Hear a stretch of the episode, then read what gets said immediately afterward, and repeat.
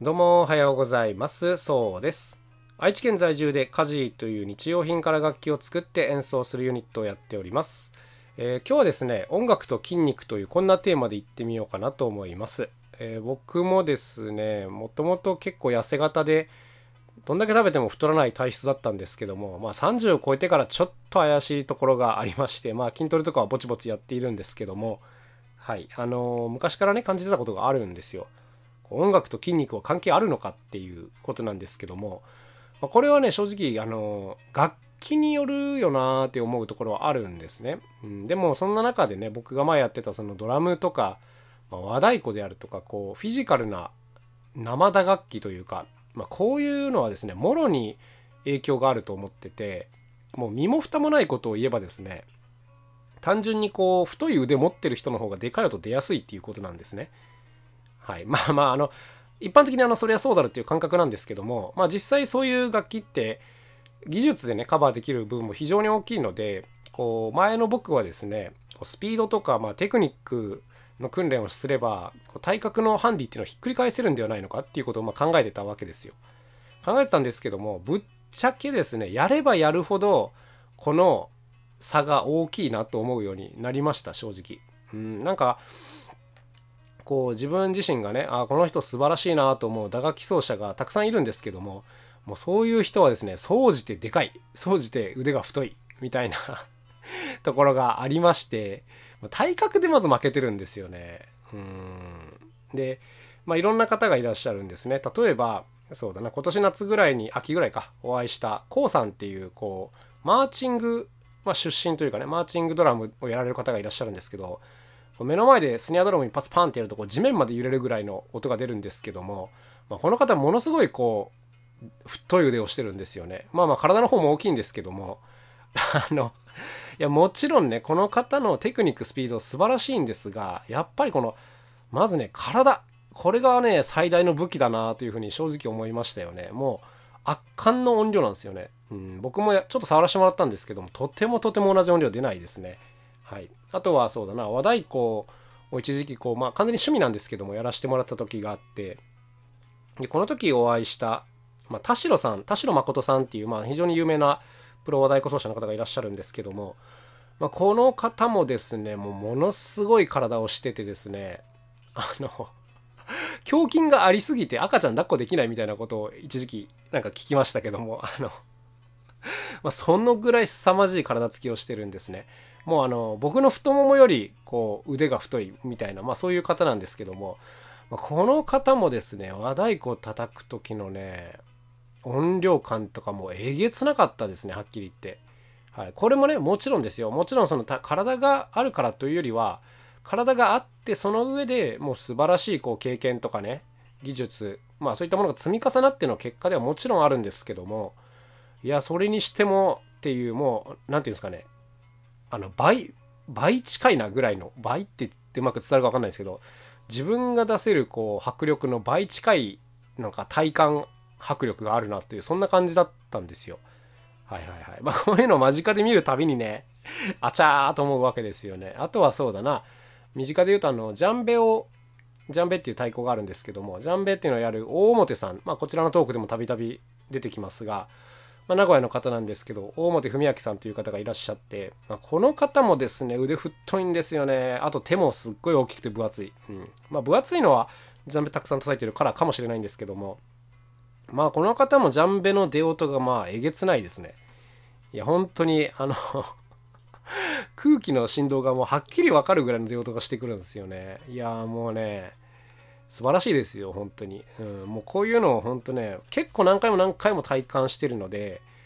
まあ、音楽と筋肉は関係あるかっていうか生の打楽器と筋肉は確実に関係があるなというふうに僕は思うし僕個人的な好みで言えばやっぱ体格いい人の音の方が好きなんですよね正直ね。うん、いろんなこう痩せ型で、まあ、上手な人の音っていうのを聞いてるんですけども、まあ、ぶっちゃけでかい体の人の方が音が好きだなっていう感じなんです。はい、まあこれはですね、まあ、すごい大きな要因であの僕昔やっぱこうドラムで一流っていうのを目指してたんですけどもやっぱ自分がですねどう頑張っても筋肉とかつかなかったんでなんかある意味この体格の時点でちょっとダメだなっていうふうに、まあ、正直ね思うところがすごくあって、まあ、今はパーカッションの方に正直転向しているんですけども、はい、まあまあこういうことがあったりしましたね。うん、でっかい音出ないんですよね。なんか頑張っても。はい。ということで、まあまあ、あのこういうのは正直めちゃくちゃあるなというところなんですけども、まあ、これね、他の楽器はどうかはちょっとわからないんですが、うん、でも結構こうベーシストとかと話をしてるとやっぱなんか似たような話を聞くことはありますね。なんか体格と音が比例してるというかうん。まあこういう話はねちらほら聞くことがありますね。はい。ということでなんかあんまりこう表向きに語られることが少ないんですけども、まあ、楽器とねこの体つきっていうのはね非常にこう密接に関係してるなと思いますね。うん、歌の方とかはねこのオペラの歌手とかの方って、まあ、女性の方とか非常にふくよかな方が多かったりしますけども、まあ、これはやっぱりその声を響かせるっていう意味で大きな体の方が有利だったりするってまあこれはねよく知られた話ではあるんですけども楽器に関してもねやっぱりこれは当然あるなというふうに思いますね。うん、まあ楽器ごとのね特性っていうのがあると思うんでまああの体がでっかい方がいいとはもちろん一概には言えないとは思うんですがはいまあ、ことね生の打楽器に関してはこういう傾向がもう明らかにあるっていうのは、まあ、ちょっとね覚えておくとなんか豆知識的にいいかなっていう気がしますね。はいまあ、ここからちょっとあのドラママニアック話なんですけどもあのデイブ・ウェックルという、まあ、非常にこうスペシャルなスーパードラマーがいてですね、まあ、その方はモーラー奏法っていう非常にこうリラックスして演奏できる奏法を使うんですけどもあの筋肉とかほとんどいらない奏法なんですが一時期あのめちゃくちゃこう筋肉をつけてた時期があったんですね。家にジムがあるみたいな話を聞いたことがあるんですけども、まあ、それっていうのはその筋肉量を増やして音の質量を増したいからっていう話を聞きましてでもすごい納得しましたね。あのリラックスしてやればやるほどやっぱ質量の差が如実に出てくるんですよね。これはすごいね分かりますよく、うん、だから特にそのデーブ・ウェックルってあの全体的にムキムキな感じじゃないんですけど特に前腕とかね腕周りが太いなーっていうのはその辺りにどうも関係があるような気がしますけどね。はいはいはい。という感じでまあなんかねまあ嫉妬みたいな話ではあるんですけども実際これはあの現実なのでうんなんかこうみんな練習すれば上手くなるよみたいなそういう話じゃないと思うんですね。あのやっぱ残酷ですけどこういった向き不向きっていうのは正直ありますから、はい、まあまあとはいえねやっぱじゃあ機動性があるのはどっちかっていうと、まあ、体の小さい人とか何ていうんですか細い人の方がまあ有利な部分ももちろんあるとは思います。あのスピードっていう意味では、まあ、全然アドバンテージはあるかなっていう気がしますね。はいまあ、中にはね、でっかい体しててもものすごく機敏に動ける方もいらっしゃいますけども、うん、まあ、総じて、なんか細い方はよりスピードに長けてるなっていう、まあ、そんな印象はなんとなくありますので、まあ、一概に言えることではないというのは、え把握しておいてください。あと、もちろんですね、その人としての健康っていうのは、おそらく痩せてる方が、まあ、あの健康的だとは思うので、まあ、なんていうんですかね、楽器のためにこう体を大きくするみたいなのは、あのすごいストイックで僕は好きな考え方なんですけども、まあ、一般的にはちょっとあの どうなんでしょうねと思うところはありますので、まあまあ、あの命を大事にしながらやっていくのがいいんじゃないでしょうかという感じで、えー、音楽と筋肉というこういうテーマでお話をしてきたんですけども、